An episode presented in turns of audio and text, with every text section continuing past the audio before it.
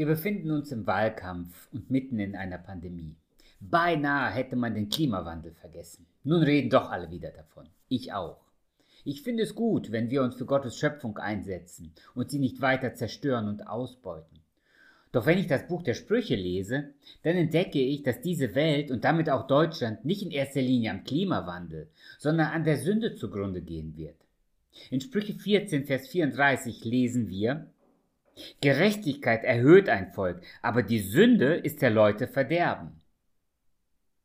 Ich höre schon die Kritiker sagen, schon wieder muss die Kirche mit der Sündenkeule kommen.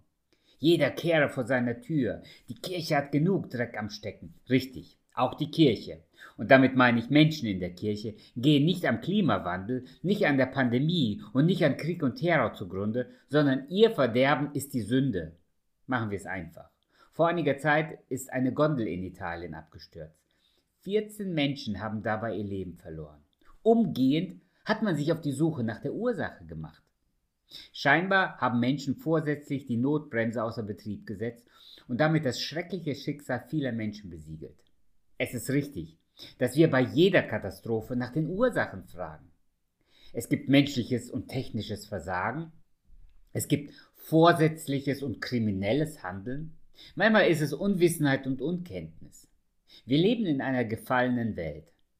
Wir befinden uns jenseits von Eden und nicht mehr im Paradies.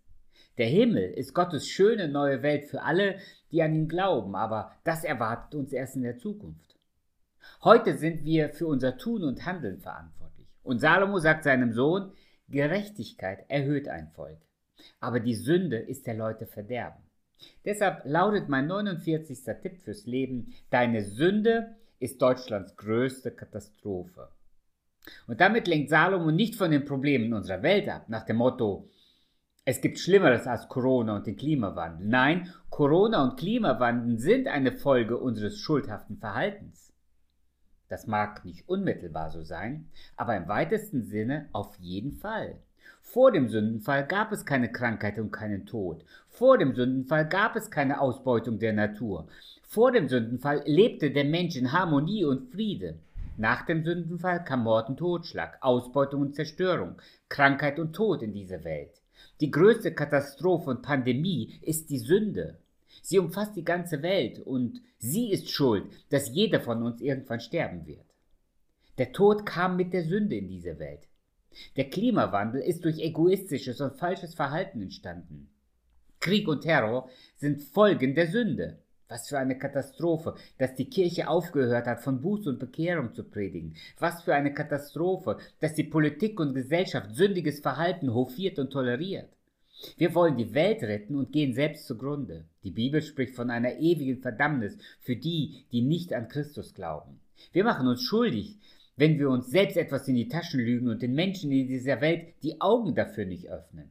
Jesus kam in diese Welt und predigte, tut Buße, denn das Himmelreich ist nahe herbeigekommen. Seine Botschaft war klar und unmissverständlich.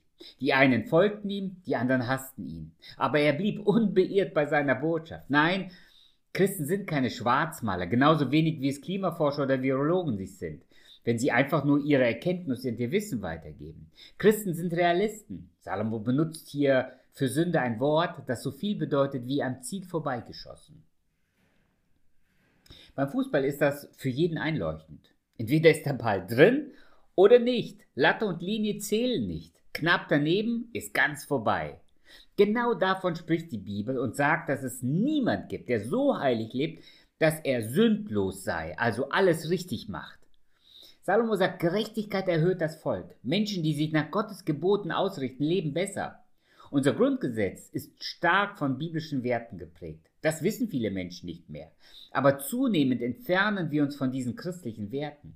Politiker, die korrupt werden, Justiz, die, die bestechlich wird, Kirchen, die Missbrauch vertuschen, eine Gesellschaft, die das traditionelle Familienbild zerstört, spricht über sich selbst das Urteil. Wenn das Leben am Anfang und am Ende nicht mehr gewürdigt wird, dann stehen wir vor der größten Katastrophe. Dann wird uns auch das Klimaschutzabkommen nicht retten.